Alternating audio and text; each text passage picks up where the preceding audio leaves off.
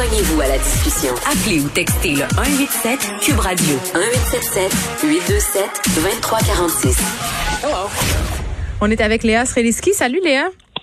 Salut. Écoute, tu voulais euh, qu'on revienne euh, sur la triste histoire d'Alissa Goudreau. On a un peu échangé ce matin euh, sur Twitter parce que pour vrai, moi, quand j'ai vu cette nouvelle-là passer, puis on suit son histoire quand même depuis quelques mois, là, elle a fait une surdose d'une drogue de synthèse qui ressemble à des bonbons. Ça fait déjà quelques mois qu'elle était hospitalisée. mais quand ce matin, j'ai vu dans les journaux qu'elle était décédée en fin de semaine à l'hôpital de Saint-Jérôme, ça m'a comme donné un gros coup dans le cœur. Ouais, vraiment. Euh, c'est sûr que c'est une inquiétude qu'on a tous, les parents, avec des enfants qui grandissent parce que éventuellement ils deviennent des ados. Une fois qu'ils sont des ados, ils se mettent à essayer plein d'affaires. Ouais. Il y a ma belle-mère qui dit, euh, ma belle-mère est anglophone, puis elle dit little kids, little problems, big kids, big problems. C'est tellement vrai. Problème. Ouais. Parce que tu parles le contrôle. Ben oui, c'est sûr que petit à petit tu perds un tu perds un accès à leur vie, parce ce qui est normal aussi, parce qu'on veut évidemment qu'ils deviennent autonomes. Puis ensuite la question c'est euh, ben, comment on fait pour leur pour les préparer? Hmm.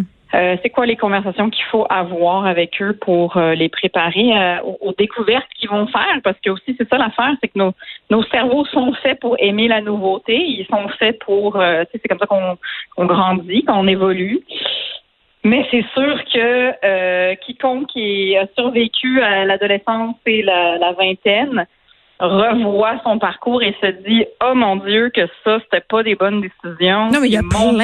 Ben oui, il y a plein de fois où euh, tu te dis, hey, cette fois-là, il aurait pu arriver telle, telle autre chose, euh, une autre fois, telle affaire. Euh, moi, j'ai des amis qui sont décédés dans des circonstances quand même assez connes, là, quand on était des ados, un, un, accident de voiture causé par une maladresse. Il se passe toutes sortes de choses, puis à un moment donné, tu te dis, ça fait partie, il y a un certain facteur de chance du fait que tu sors de ton adolescence indemne, puis encore plus quand tu consommes des drogues parce que moi, quand, j'ai vu cette histoire-là d'Alissa Goudreau, je me suis dit, aïe, aïe, ça aurait tellement pu euh, m'arriver. On tripait, on prenait de la drogue avec des amis euh, de façon totalement récréative à certains moments, d'autres fois moins. Il y a des gens pour qui ça a très mal viré. Puis je me suis dit, tu sais, ça aurait pu m'arriver. La seule chance que j'ai eue, c'est pas d'être tombée sur de la cochonnerie, puis d'avoir peut-être pas mélangé ma cochonnerie avec d'autres cochonneries. Oui, ou bien il y avait quelqu'un qui était présent euh, sur place pour aider. Puis c'est le message de cette mère-là, parce que c'est vrai hmm. que non seulement il faut élever nos jeunes à prendre des décisions éclairées dans les, les, découvertes et les explorations qu'ils font, mais aussi il faut qu'ils soient bienveillants pour leurs amis, parce que c'est vrai que dans un party, c'est difficile, là. Je veux dire, toi-même, t'es intoxiqué ou bien t'as bu, t'es en train d'avoir du fun, t'es dans l'espèce de dimension de la vie où est-ce que t'es comme, yeah, j'ai pas de responsabilité, je m'amuse. Puis, il y a une de tes amies qui se sent pas bien, qui s'en va se coucher dans un coin, qui sait ce qui peut lui arriver. Hmm. Puis ensuite, c'est est-ce que justement elle va se relever, tu sais? Puis c'est sûr que moi aussi je revois des parties où est-ce que j'avais des amis qui essayaient une drogue, puis qui tout d'un côté on était jeunes, puis puis tu vois ton ami qui part dans une espèce de bad trip, puis tu as 16 ans, puis tu sais pas ce qui est en train d'arriver. Non, puis ta seule pensée, on va se le dire, à 16 ans, c'est de te faire pogner par tes parents puis te faire chicaner. Exactement. Exactement. Tu veux pas appeler tes parents. Tu dis, mon Dieu, qu'est-ce que je vais raconter pour leur dire pourquoi mon ami est en train de vomir sa vie, tu sais. Donc, seulement les parents, c'est pas des caves, puis ils savent très bien euh, qu'est-ce qui se passe. Puis moi, j'ai j'ai comme l'impression que pour moi, en tout cas, euh, c'est un faux sentiment de sécurité. Moi, j'ai vécu bien des affaires, fait que je me dis, ha! Moi, je suis tout sciée euh, pour vivre tout ça. Je vais voir ça venir, mais pas pantoute. En même temps, il y a toutes sortes de nouvelles drogues. Il y a des nouvelles affaires. Moi, je me sens dépassée.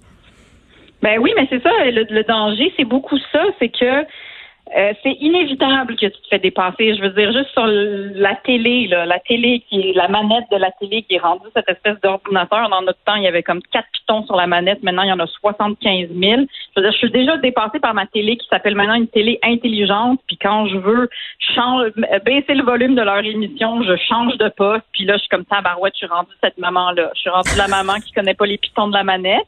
Fait que ça, c'est juste la télé, là. Fait que c'est sûr que toutes les applications qu'il va y avoir pendant l'adolescence de mes enfants, toutes les nouvelles substances qui vont sortir, on ne peut pas, on, peut, on peut juste techniquement, mathématiquement pas être prêt à tout ça. Mais on fait quoi?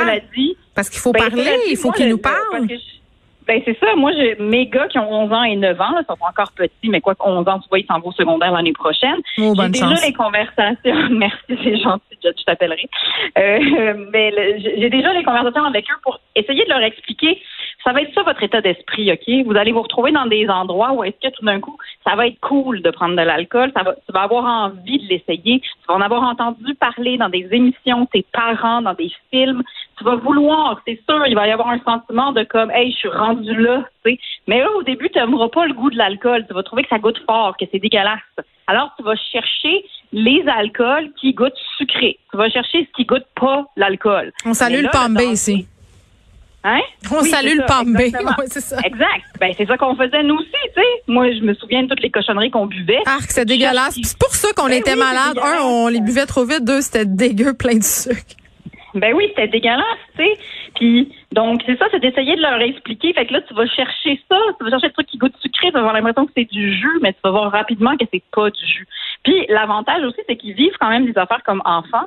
Toi, mon fils de 11 ans à l'Halloween, il a mangé mille fois trop de bonbons. Puis moi, je fais exprès, je les laisse manger tous les bonbons d'une shot. Je ne reste pour pour que justement il s'en écœure. Puis il a vomi. Il a été très malade. son corps, à un moment donné, il a dit comme c'est assez, là, je t'en ai que tu manges des bonbons. Fait qu'il a passé, euh, il a passé de, longues minutes à vomir et il s'en souvient. Fait que ben, maintenant, je ça. Moi, j'ai dit à ma fille, euh, écoute, euh, ma chérie, tu peux toujours m'appeler, je vais toujours aller te chercher. Il y a une affaire que je ferai pas, c'est torcher du vomi.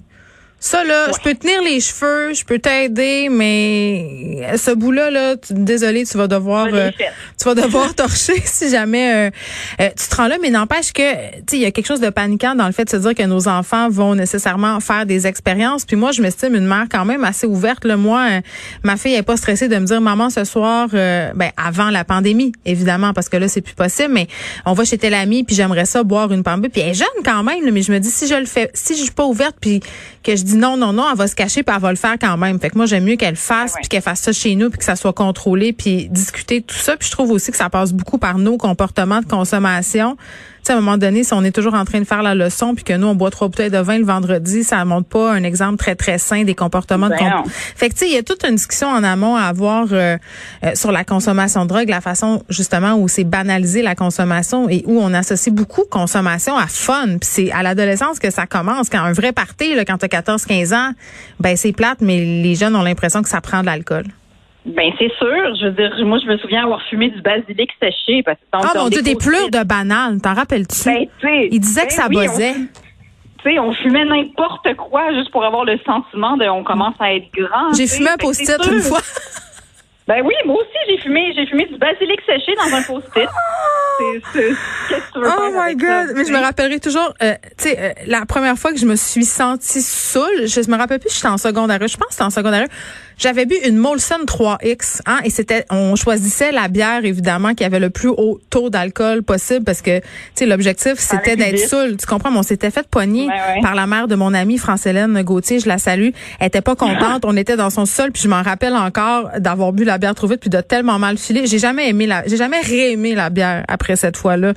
Mais, on va tous vivre ça. Puis moi plus vite que toi là, puis on pourra pas contrôler ça et il y aura euh, des histoires euh, pas le fun. J'espère qu'il y aura pas d'histoires dramatique comme celle d'Alissa Goudreau, mais c'est ça qui fait peur. Moi, c'est ça qui me fait capoter. Ce sont les nouvelles drogues ben de synthèse qu'on connaît pas, qu'on sait pas. Puis t'essaies ça une fois, puis ça peut virer très, très mal.